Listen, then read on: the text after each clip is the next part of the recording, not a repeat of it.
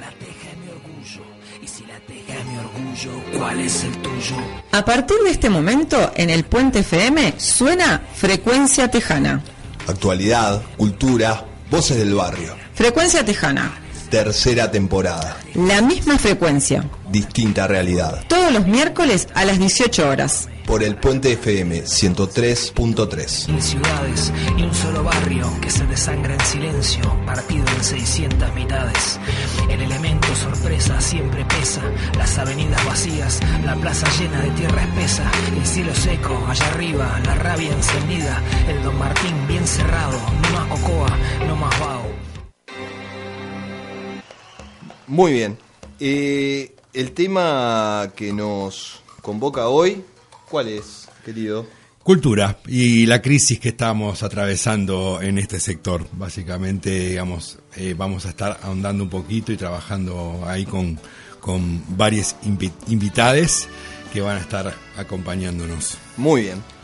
El Tejano, como organización social, tiene sus objetivos principales enfocados en la juventud, la comunicación y las culturas. Espacio T, una de las estrategias del Tejano, es una propuesta cultural comunitaria que busca promover el desarrollo humano a partir del diálogo intercultural e intenta fortalecer la construcción de una identidad local que se presenta diversa y compleja.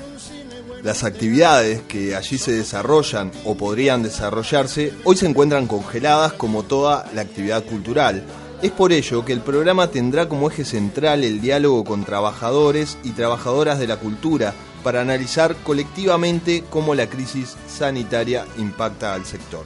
La pandemia ha afectado el mundo del trabajo casi en su totalidad. Sin embargo, no todas las actividades se vieron tanto tiempo interrumpidas o con un funcionamiento tan restringido como las actividades culturales. Suspendidos el primer día de la emergencia sanitaria, el 13 de marzo de 2020, los espectáculos volvieron en julio limitando espectadores e incluso la cantidad de artistas en un escenario. Esta vuelta a las actividades permitió funcionar algunas salas y a otras no, por no poder cubrir los costos de abrir sus puertas con el aforo limitado. Las salas cerraron de nuevo en diciembre, cuando el pico de contagios llevó a que el Ejecutivo endureciera las medidas. A mediados de enero se levantaron estas restricciones y se habilitó un protocolo para espectáculos al aire libre. El 23 de marzo se volvieron a prohibir los espectáculos, situación que se mantiene incambiada. Las ayudas gubernamentales a las y los trabajadores de la cultura, de acuerdo a lo que pudimos relevar, consistieron en un subsidio de 6.800 pesos en julio de 2020, que alcanzó a unos 1.500 artistas y tra- trabajadores de la cultura durante dos meses. Este mecanismo con el mismo monto se activó nuevamente en abril de 2021 por un periodo de tres meses. Por su parte, la Intendencia, ante la suspensión del carnaval, otorgó un subsidio de 10 mil pesos a 1.500 trabajadoras y trabajadores de carnaval, de los grupos que participaron en la liguilla del concurso oficial de Carnaval 2020 y a los que fueron inscritos en la prueba de admisión de 2021 y fueron ratificados. Bueno, para conversar de, de estos temas vamos a tener una conversación a modo de, tertulia, digamos, eh, con bueno con la intención un poco tener un panorama lo más, en un espectro más amplio posible de, de- actores de, de la cultura local.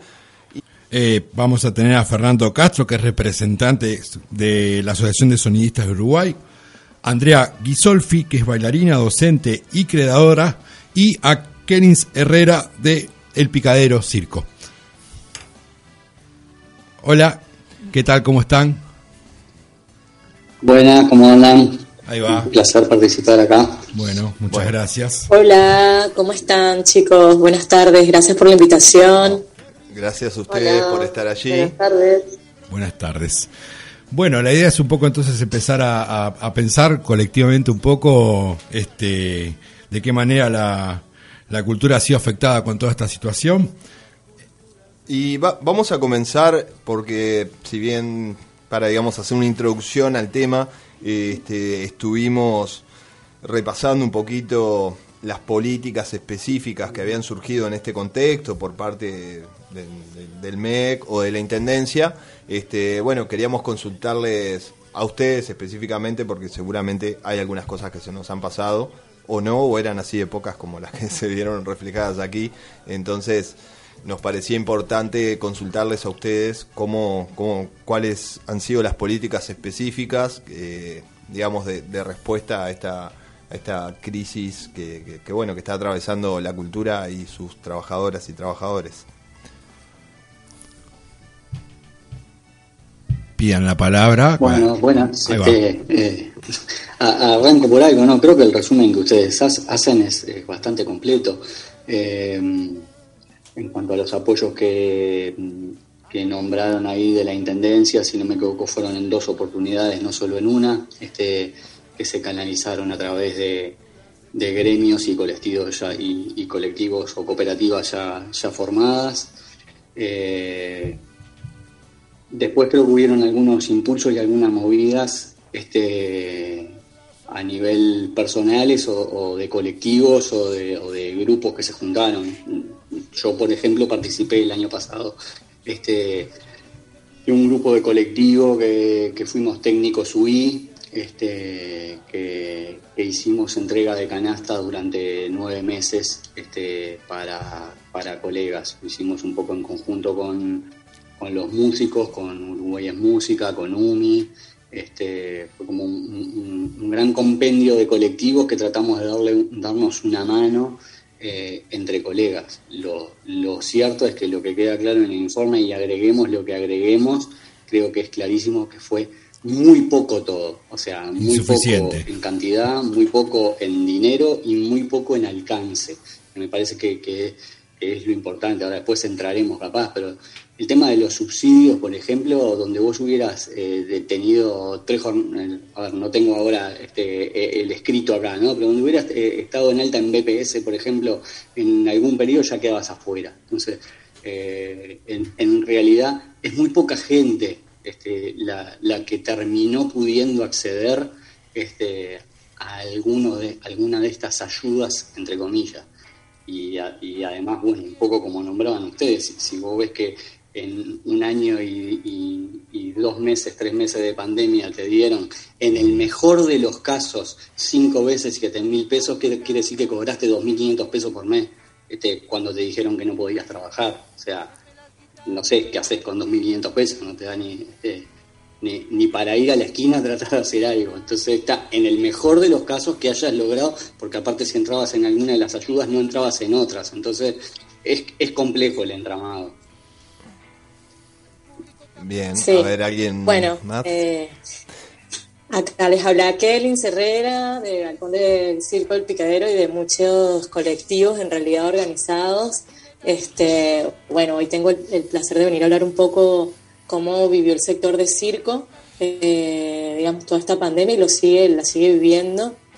Eh, bueno, no es menor que para, para los artistas de circo, eh, la calle es, una de sus principales, digamos, plazas y, bueno, durante todo el año pasado fue imposible habitar ese espacio, aunque sí, continuando en la línea que, decía Fernando, igual hicimos resistencia, armamos muchas redes, este, nos sostuvimos y también como cosa positiva nació la red de artistas circenses de Uruguay, eh, en un trabajo de, muchos colegas que, bueno, nada, eh, quisieron ganar terreno, quieren ganar terreno, es un proyecto que, recién nace, es muy joven, pero que cada vez está tomando fuerzas para, bueno, precisamente ampararnos como sector y, reivindicar nuestros derechos y en, en, las políticas culturales nacionales, ¿no?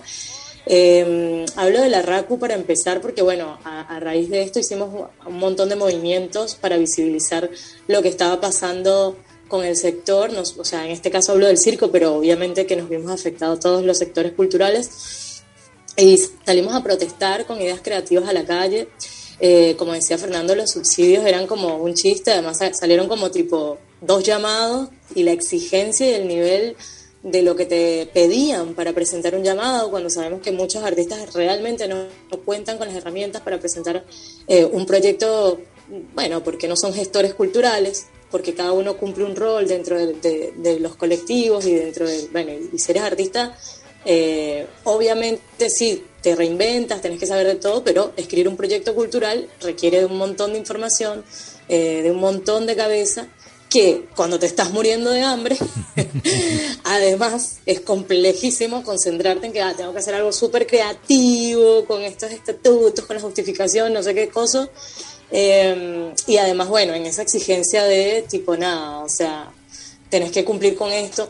Me parece que fue así súper estricto en algunos, algunos llamados que se hicieron, un par. Eh, además que eso, fueron un par para eh, todas las áreas artísticas y además de eso, em, con, o sea, un rubro que es como, nada, un chiste, ¿no? Eh, y nada, y sí, continuando con esto que decía Fernando, aparte de los, de los pocos llamados que hubo y de los pocos seleccionados, porque obviamente no había mucho, mucha capacidad para abarcar, eh, terrible lo del BPS. Muchos de nosotros damos clases este, y capaz que, bueno, te hacemos una moneda y cobramos algo, pero ya, o sea, con tener algún alta en BPS te eliminaban por completo la posibilidad de pedir un subsidio. Entonces, eso, tuvimos que reinventarnos como, como artistas, pero la verdad es que seguimos afectados, no hemos podido trabajar, todos estamos haciendo alguna otra cosa que tenga que ver eh, bueno, con comida o con venta, ¿verdad? Porque es lo único que se puede hacer, comprar, tomar una cerveza.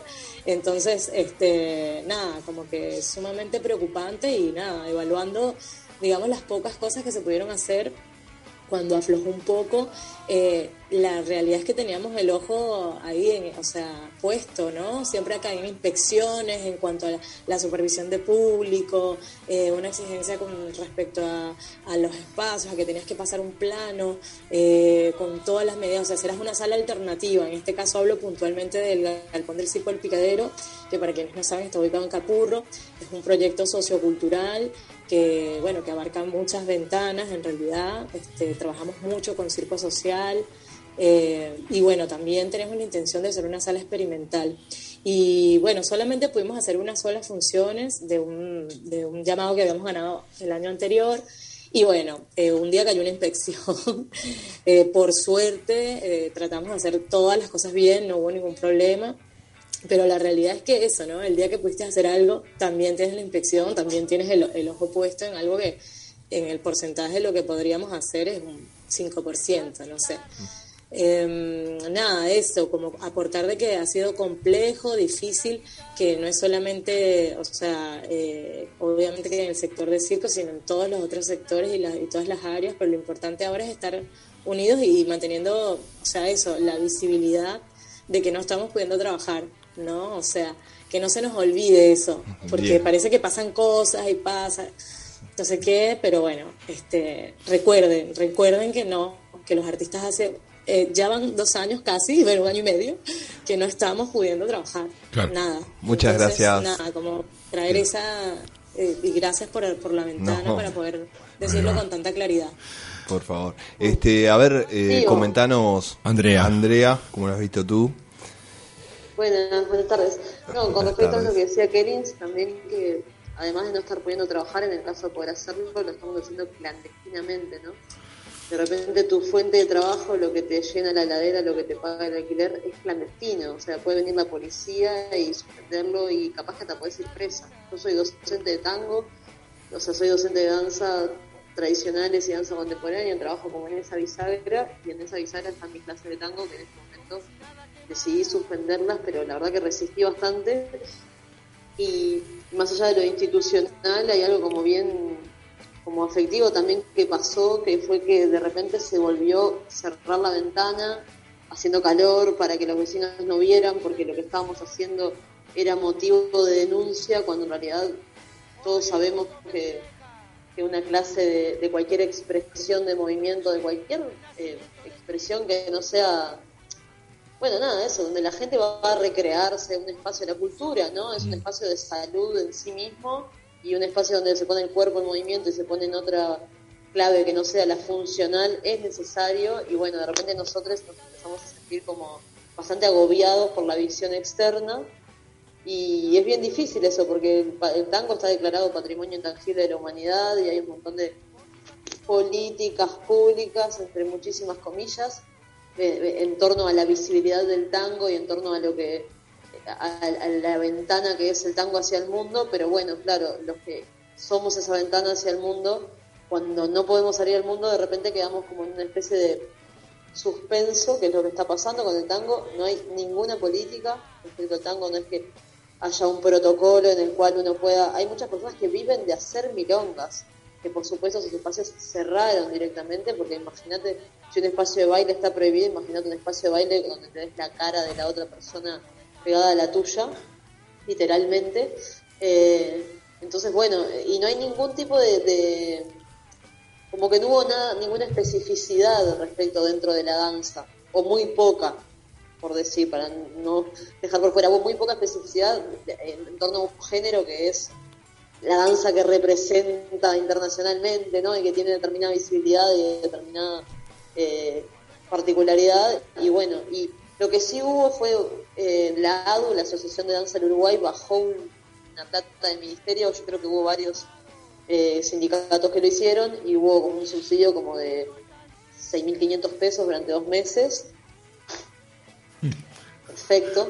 Eh, y nada, y, bueno, yo lo recibí y no pude más que agradecerlo, pero la verdad que obviamente que es insuficiente sobre todo para mí es clave esta perspectiva de que lo que estamos haciendo es clandestino además. No es que solamente no estamos pudiendo hacerlo. Yo lo estoy haciendo. Eh, elegís hacerlo, digamos. Porque si no lo hago. claro. ¿Cómo? Que elegís hacerlo, digamos. Sí. Decidís hacerlo. Elijo hacerlo, sí, porque me, bueno, también todo lo otro que venga, eh, paso mi celular y me llaman por cualquier changuita pero mientras tanto sigo sigo tratando de, expandirme desde la danza porque además siento que es un espacio de cuidado y contención y salud muy o sea cada vez más es eso. Yo preocupada por la distancia y por tener un espacio más grande y menos alumnos y etcétera y cada día cada clase clandestina que sucede eh, me doy más, o sea, me encuentro más con esa sensación de que es un espacio de cuidado y que cada vez es más necesario, ¿no? Ahí, en ese sentido... Ahí va, en ese sentido, Andrea, quería como profundizar un poquito y capaz que puedan ahí aportar también eh, los compañeros con respecto a que, nada, la actividad cultural es vital para, para el ser humano, cualquier tipo de actividad cultural, ya sea que estés tomando un taller, ya sea que vayas a, a ver un artista, ya sea cualquier tipo de actividad cultural, es muy necesaria. ¿Cómo sienten, cómo se sienten afectados, digamos, eh, ustedes como talleristas o, o, no sé, o, Fernando con, con, tu desempeño, digamos, con, con artistas o, o, ya sea haciendo sonido, pero digo, sé que trabajas en otros aspectos también, digamos, ¿cómo, cómo sienten que, cómo se sienten afectados con esta imposibilidad y cómo, y cómo sienten la gente, cómo le afecta, cómo le afecta a esa persona que asiste a un taller o que en este momento deja de poder asistir a un taller porque o son clandestinos o, o tenés que reducir la cantidad de personas que pueden asistir o digo, ¿qué, qué, sensación tienen ustedes ahí con respecto a ustedes como artistas y creadores o, digamos como talleristas eh, y, qué, y qué sienten con respecto a lo que le pasa a la gente con esto? Claro, eh, yo creo que hay un nivel de arbitrariedad que manejan las políticas públicas con todo lo que está pasando, que genera como cierta culpa en las personas de hacer esto y no obviamente de tomarse un colectivo para ir a trabajar o de ir a hacer trámites a no sé dónde, pero sí de repente este tipo de espacios se vio la prioridad que tienen, el lugar que tienen en la sociedad y en el discurso del Estado también, ¿no?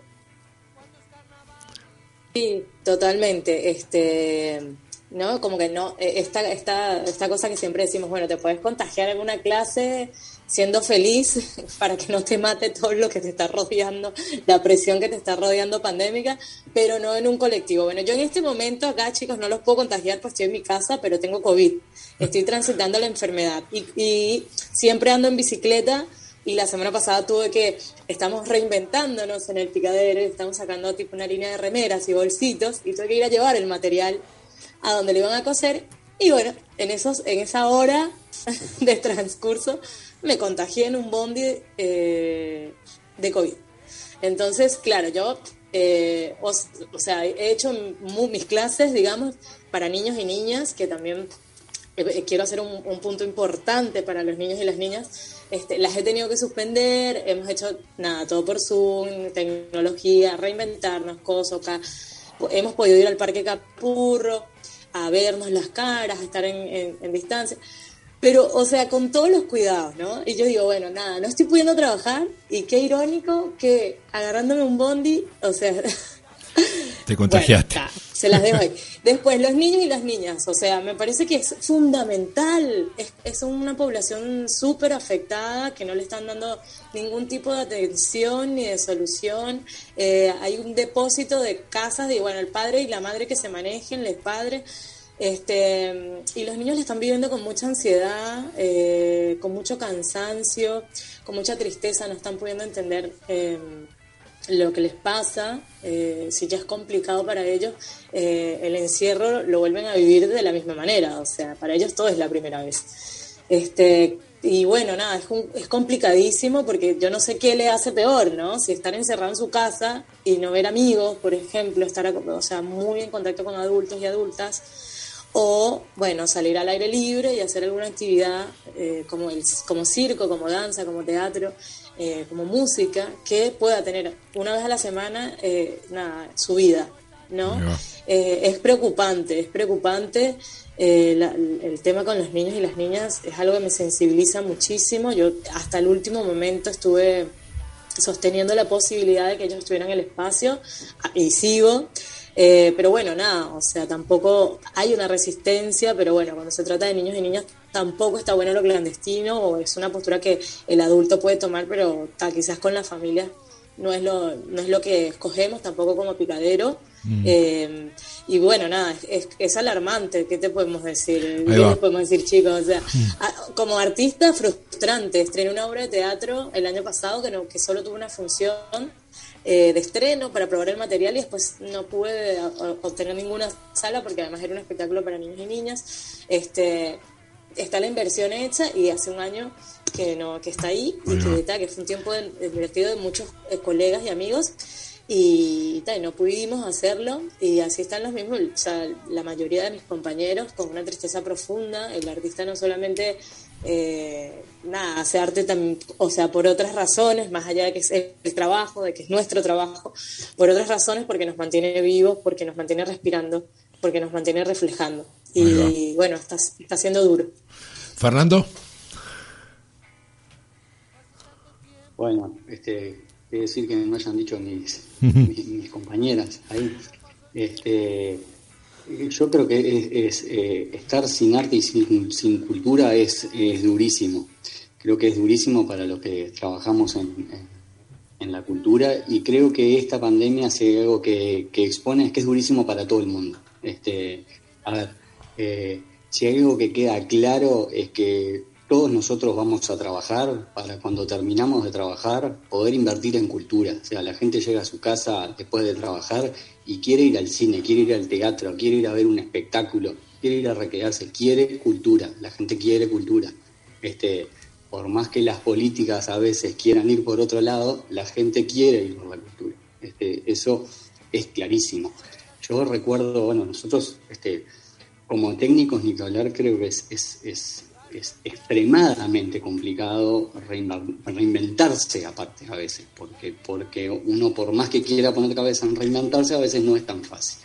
Este, recuerdo en, los comienzos de la, de la pandemia, yo trabajo como, como, técnico con la Triple Nelson, este, y bueno, comenzamos, de alguna manera teníamos que tocar, porque era como, por favor, de alguna manera tenemos que tocar.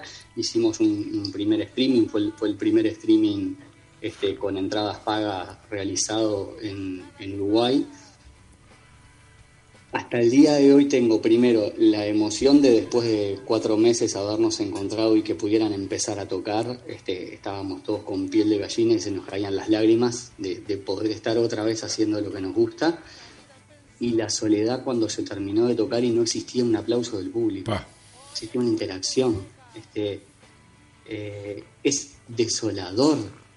Ni que hablar que es desolador, que creo que eh, es parte de, lo que creo que hay que poner un poco en, cuando hablaban hoy, creo que Kelly por ahí decía, hay que poner en realidad algunas cosas. La gente creo que tiene que entender que en verdad hace un año y medio que no estamos trabajando, porque el periodo ventana que se abrió desde julio a diciembre no existió, no existió ni económicamente ni por satisfacción, porque eh, dar una presentación para un teatro con un 30% de personas y todos con tapabocas es peor que tocar para la película Matrix, o sea, es, es espantoso, la, la, de soledad que se te causa, este, más que satisfacción de estar en un escenario tocando, te dan ganas de ponerte a llorar. Este, fueron muy pocas este, las instancias de interacción que, decía hasta esto es reconfortante. Eh, es bastante frustrante, es, complicado, es muy complicado. Y económicamente ni que hablar, que la gente tiene que entender que ah, cuando hablamos económicamente, un show con 100% de localidades vendidas, a veces es difícil de realizarlo con una buena puesta en escena y es difícil de que todos cobremos lo que nos merecemos o, el trabajo que realmente se hace en sacrificio de hora, familia y lo que sea. Con un 30% no se llegan a cubrir los costos a veces. Lo hicimos porque teníamos que seguir estando visibilizados, porque teníamos, porque teníamos la necesidad, pero eh, no es, es realmente este, muy poco. Es, como lo que decimos de los subsidios. Los, subsidios fueron muy pocos y llegaron tarde además, porque vos primero me dijiste que no podía trabajar y seis meses después me diste seis mil pesos. Entonces, recontra aplaudo los subsidios. Hay gente estaba en la lona y seguramente le fue, este, es, para aplaudir, pero no es suficiente. O sea, no, no, estuvo muy lejos de ser suficiente. Eh, cuando a alguien le dicen, mira, vos no podés salir a trabajar, yo entiendo que en ese mismo momento me tenés que dar una mínima solución, un mínimo sostento, porque de la noche a la mañana vos no me podés pedir que me reinvente. Este, entonces, está, eh, eh, me parece que hay, que poner un poco eso en piel a, la cantidad de gente que de la noche a la mañana, eh, lo más visible, que por ejemplo, yo por hablar por la parte técnica, este, existían cientos de técnicos que estaban montando y realizando el Montevideo Rock en el momento que se dice, no lo puedes hacer. Claro. Sí.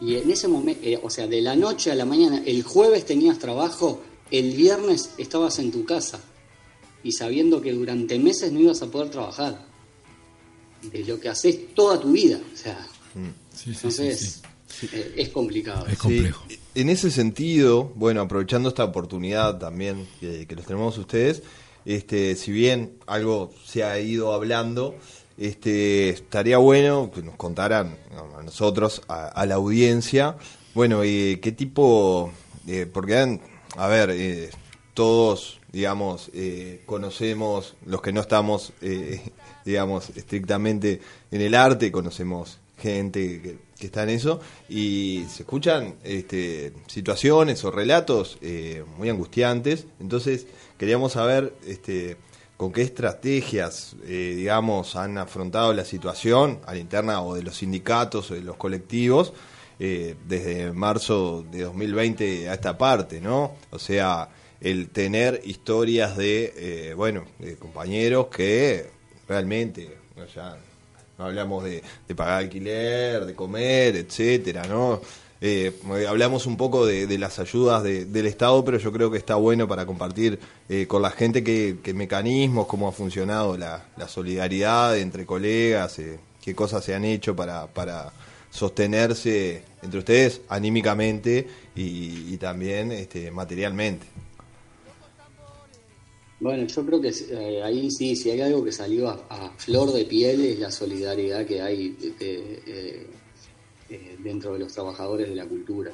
Creo que, formas de organizarse hubieron mucho. Una, una de las cosas que capaz que podemos aplaudir de la pandemia es que resurgieron este, o se formaron este, muchos colectivos.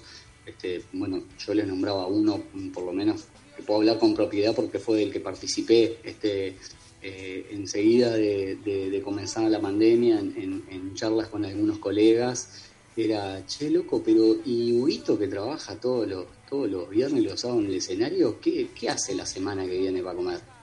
Este, y bueno, de, esos tres o cuatro preguntas que nos hicimos fue, vamos a hacer algo, los que por alguna razón tenemos, estamos un poquitito mejor, este, vamos a hacer algo. Este, Entonces, este, bueno, eh, organizamos un colectivo, se llamó Técnico Subí, en el cual se sumaron este, enseguida iluminadores, técnicos de sonido, riggers, gente de carga, este, y enseguida se sumó, se sumaron, este, se sumaron algunos colegas músicos a través de, UMI, de las mujeres disidentes, este, y de distintos colectivos. Este, y bueno, organizamos espontáneamente una entrega de canastas. Cada 20 días, 25 días, este, se hacía alguna entrega de, se, recibía, se recolectaban donaciones, tanto de, tanto de dinero de una cuenta como, como con empresas que colaboraron.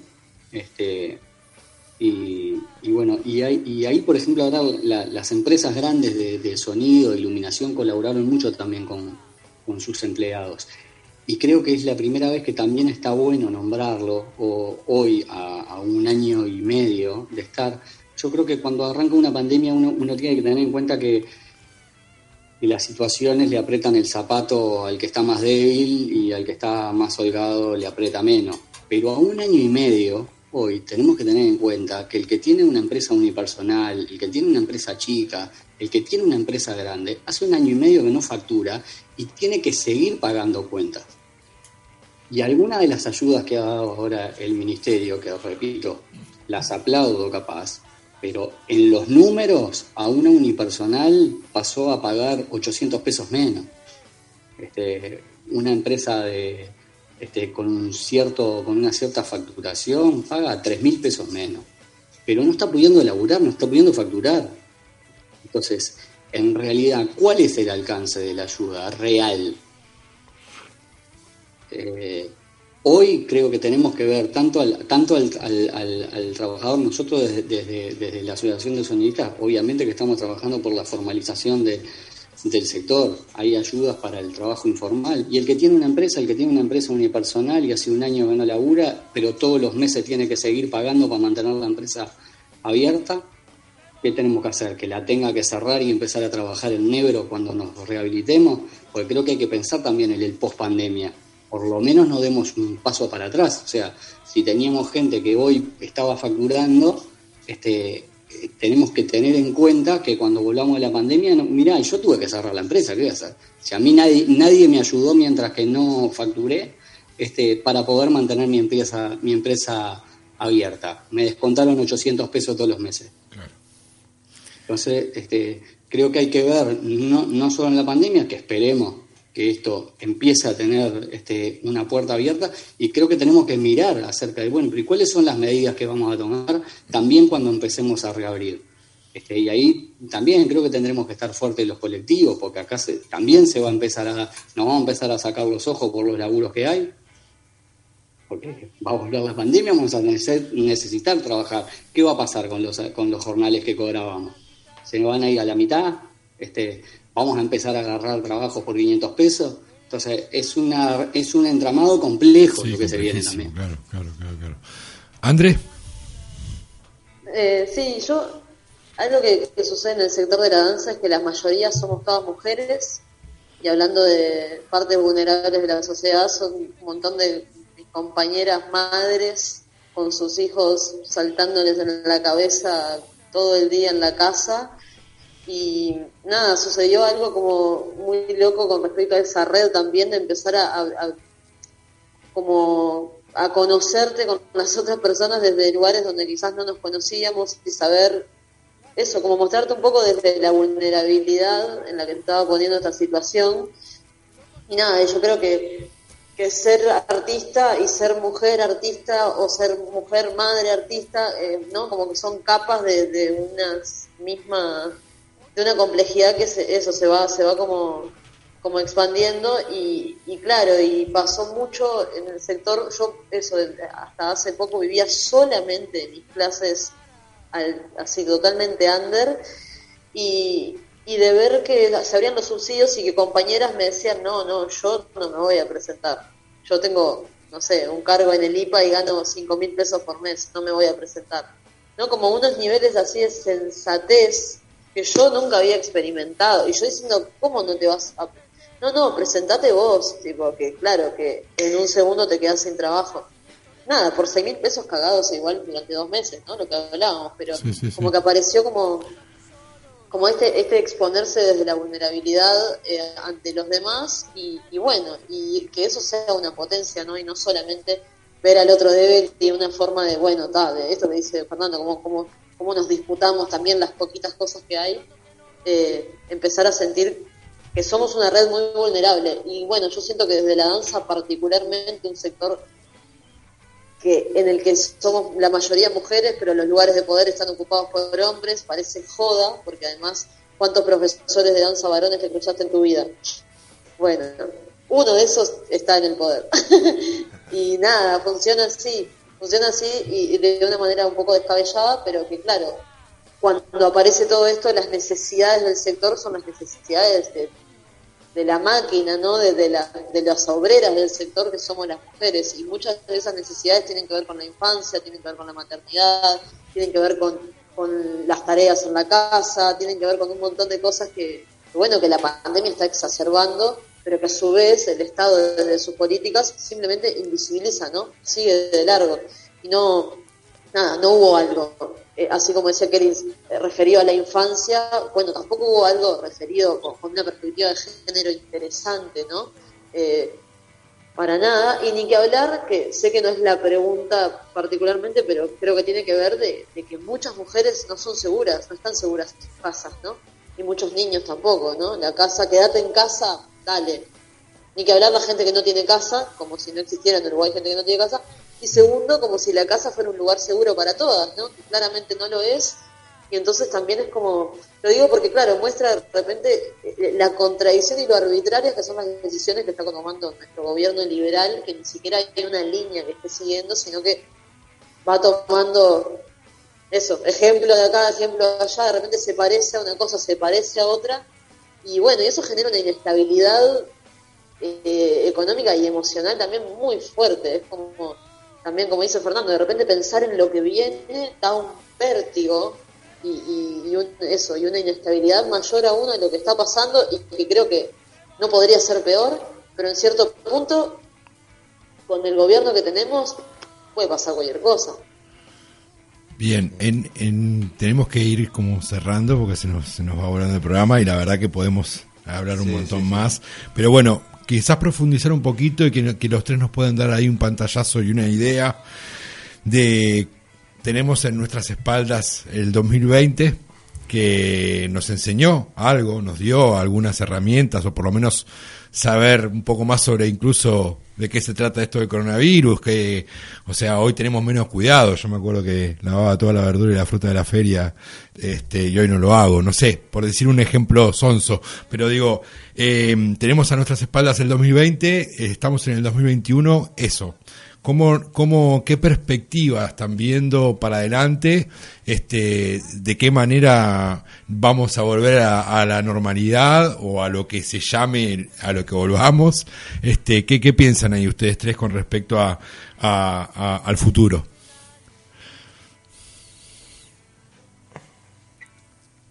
Bueno, yo, este, una cosa que me quedaba que, que decía a Andrea, que fue eh, parte de las cosas que más me nutrió cuando, cuando comenzó la pandemia. Este, la sensatez dentro, de, dentro del medio fue brutal. Nosotros este, en el reparto de canasta nos pasaba, nosotros repartíamos, imagínate el, poco granito de arena que, granito de arena que hacíamos, repartíamos una, una canasta cada 20 días. Teníamos compañeros que nos escribían, este mes sacame de la lista porque agarré una changuita este, el mes que viene depende como esté, te aviso. Este, eh, creo que a veces en esos gestos este, tenemos que agarrarnos de esos gestos, ¿no? Este, Sí, sí, bueno, y aprovecho, Fernando, perdón que te interrumpa, pero para sumar ahí también que Suba, que ahora no está la, la, directora, pero también estuvo ayudando muchísimo a los actores y a las actrices con canastas solidarias que hasta hoy, digamos que también eh, incluso siendo no registrado en SUBA, eh, el beneficio podrías retirarlo si, si, lo precisabas. Este, fue una de las, de las cosas más lindas, y al igual que las ollas populares, evidentemente, Este, y me parece que, está que está bueno mencionarlo, eh, porque algunas instituciones, así como, como los técnicos, estuvieron, estuvieron apoyando con canastas que, bueno, que no es menor, ¿no? La comida. Y también los feriantes. Yo me acuerdo de la, la primera semana no tenía nada de plata.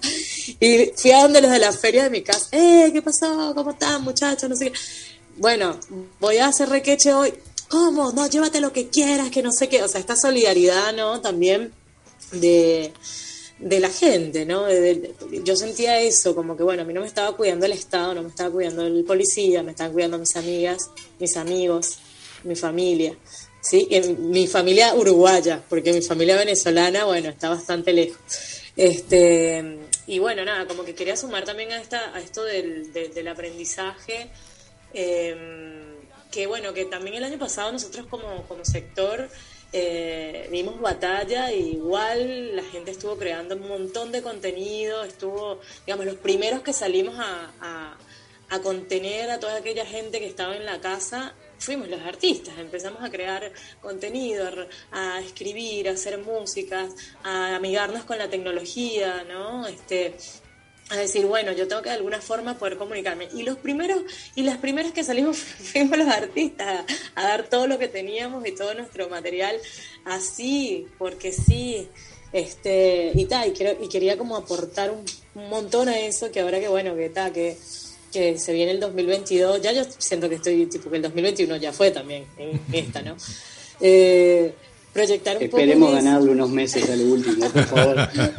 La primavera, por lo eh, menos. estar en esa. Bueno, y otra cosa que quería mencionar con respecto a las resistencias, ¿no? Como de, de, los artistas, así, hemos, igual hemos salido, se creó el colectivo Primer Ensayo, que estuvo haciendo performance eh, para sostener y visibilizar, convocando a todos los artistas. Y bueno, nosotros como sector fue el Festival Internacional de Circo en pandemia, y lo hicimos presencial en la Plaza de las Pioneras, con un público y aforo limitado, que obviamente que es muy masivo el festival, lo que se hace, este, 22 mil personas, ahora se limitó a, bueno, podemos tener un aforo de 80, de 100, este, pero bueno, nada, lo tomamos como una resistencia amorosa, como eh, oportunidad para de trabajo para, para los colectivos cirqueros y, eh, que estaban en ese momento con algunas obras este, y bueno, y siento que, fue bastante importante, ¿no? Como eh, sostener eso, hacerlo igual, hacerlo, ¿no? Como bueno, estamos acá y necesitamos trabajar, bueno, vamos a hacerlo igual. Eh, y bueno, y con esto cierro 2021, no hay expectativa. ¿Qué les podemos decir, Ulises? Si esto es todos los días cambia, yo me siento viendo una película repetida de que todos los días tenía que ir, ver al Twitter a ver si podía salir a la calle o no. Eh, la violencia está creciendo cada vez más, es terrible eso, no tenemos mucha tolerancia. Este, eh, y bueno, nada, lo ideal sería que para el sector cultural ahora salieran los fondos concursables para la cultura, hay un llamado de INAE también de circulación de espectáculos, de laboratorios de creación, cosa que bueno, nos mantiene por lo menos inspirados e inspiradas. Eh, pero bueno, es dos fondos, o sea, es como ganas un fondo para los, toda la cantidad de artistas que, que habemos, ¿no? Eh, desde el picadero nuestra, nuestra visión siempre es estar abiertos a, a, nuestros compañeros y compañeras y sobre todo a la comunidad, escuchar lo que precisa la comunidad, qué necesitamos ¿no? como comunidad, estar pendientes, articular, trabajamos con la red del oeste, este la idea es esa, seguir resistiendo y en la medida de lo posible volver a la presencialidad. Eso. Bien. No, capaz que, perdón, otra cosa también que, me gustaría no dejar pasar, este, hay, hay este, creo que, que, la expectativa tratemos de que sea positiva y tratemos de que sea positiva durante el 2021 también. Eh, hoy en día se está tratando, trabajando también a través de INEFOP, eh, en algunos llamados, tanto para técnicos de, iluminación como sonidistas. Nosotros hemos firmado un convenio este, por ahí, seguro que se va a poder canalizar este, algunos proyectos. Y seguro que van a seguir apareciendo fondos y ojalá que el, gobierno pueda apoyar más. Este, eh, está en los colectivos también visibilizar mm. este, y pinchar en, bueno, esto todavía no es suficiente, sigamos por favor, sigamos por favor este, y lograr un 2021 que terminemos con, mejores expectativas. Agarrémonos también de que capaz que, como hablábamos en algunos gestos de la cultura, este, no todo está en ensayo de, sobre la ceguera de Saramago, sino que, que, capaz que no nos agarramos los ojos, este, unámonos, unámonos los colectivos, tomemos medidas, este, estemos al alpiste de cuando vuelva el trabajo, cuidarnos entre todos y, bueno, auguremos que todo va a volver a la normalidad. Ahí va, ahí va, es la idea. Andrea. Yo pensaba eh, algo como simple nomás, porque espero que ya dijeron todo, pero a mí con respecto a la, diferencia del año pasado, eh, yo lo te decía el otro día cuando conversábamos, que yo este año no voy a parar, esa es la diferencia yo el año pasado paré y casi me muero. no tenía plata ni para comer, como dijo Kenny, ¿no? Y este año no lo voy a hacer. Por mí y también por las personas que con las que laburo. Eh, eh, la verdad que eso, que entiendo que es un espacio cada vez más necesario, eh, que siento que es como una especie de terapia grupal, ¿no? La gente llega, a me duele todo, pa, qué horrible, me siento mal, llanto, costo, y la gente se va feliz, o sea, y, y, y no soy yo, es simplemente la experiencia de acostarse en el piso, de bailar, de moverse, de mirarse, aunque sea de lejos con otros cuerpos. Y yo creo que en este sentido parar con eso sería como una irresponsabilidad de mi parte con esas personas muy fuerte. Entonces prefiero como tener esta otra irresponsabilidad sanitaria, moral, moral, legal, no sé qué, eh, que que tener que adaptarme a una lógica en la que te pone por delante eso, pone por delante la posibilidad de que te contagies en un bondi antes de que... Eh, nada, y, de hecho también es como, como qué prioridades tenemos, ¿no? O sea, es parte de mi vida esto, si yo me tengo que contagiar en estas circunstancias, será en esas circunstancias, así como alguien se toma un bondi para ir a su trabajo y es una cosa importante para eso. Creo que nos han hecho creer un poco que hay cosas que valen y cosas que no, así como que hay cuerpos que valen y cuerpos que no, hay actividades que sí, actividades que no, trabajos que sí, trabajos que no, y, y creo que claro, que sostener eso también es como seguir reproduciendo ese discurso un poco, ¿no? Que nosotros los artistas... Perdón, una cosita, es importante recalcar que mientras que estuvo este, permitido los espectáculos con aforo reducido, hubo cero contagio en espectáculos. Cero, claro. Sí, sí, sí. Ahí va. Gurises, eh, tenemos que cerrar. Lamentablemente se nos está yendo el tiempo, se nos fue volando la, entrevista. Eh, me quedo con un par de cosas muy interesantes, ¿no? La sensatez, la organización. La solidaridad. La solidaridad, eh, la insuficiencia o la falta de decisión por parte del Estado pero a eso hay que doblegar la, organización, la sensatez y la solidaridad, porque en definitiva creo que es lo que, lo que hacia donde tenemos que ir, ¿no? De alguna manera. Eh, agradecerles muchísimo, se nos fue volando el programa, eh, muchas gracias por participar. Muchas gracias a todos, este, la verdad que salió bastante bien desde el punto de vista sonoro este experimento que, que hicimos acá, este, por primera vez nosotros acá esta tertulia de Zoom, este, salió perfecto. Muchas gracias a todos allí, muchas gracias Oso, muchas gracias eh, Fernando, eh, muchas gracias a toda la audiencia y nos vamos a ir escuchando eh, la canción Tablas de Dino, interpretada por Jaime Ross. nos vemos allí a, los amigos que están en la pantalla. Nos vemos la próxima. Y el miércoles que viene, más frecuencia tejana. Y el miércoles que viene volvemos con más frecuencia tejana. Pasen muy bien.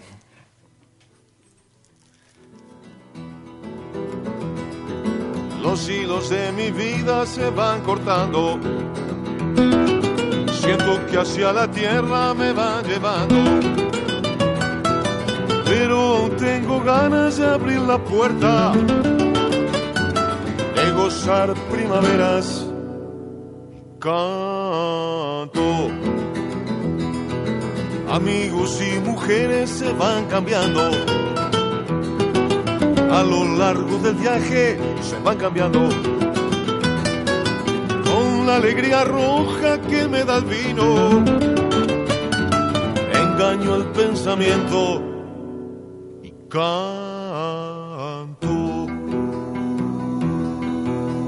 Morir sobre un escenario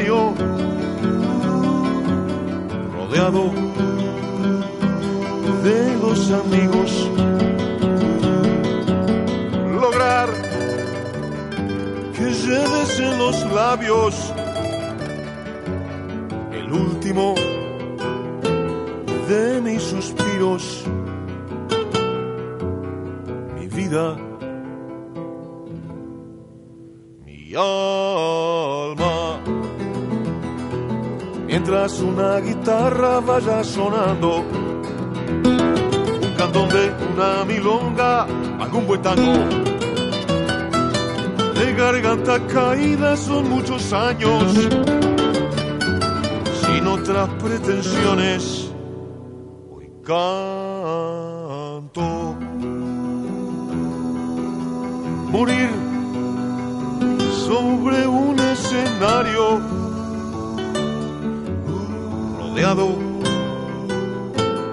de los amigos.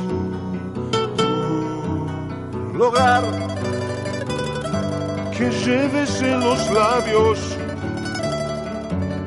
el último de mis suspiros, mi vida, mi alma. Hilos de mi vida se van cortando. Siento que hacia la tierra me van llevando. Pero aún tengo ganas de abrir la puerta. De gozar primaveras y canto.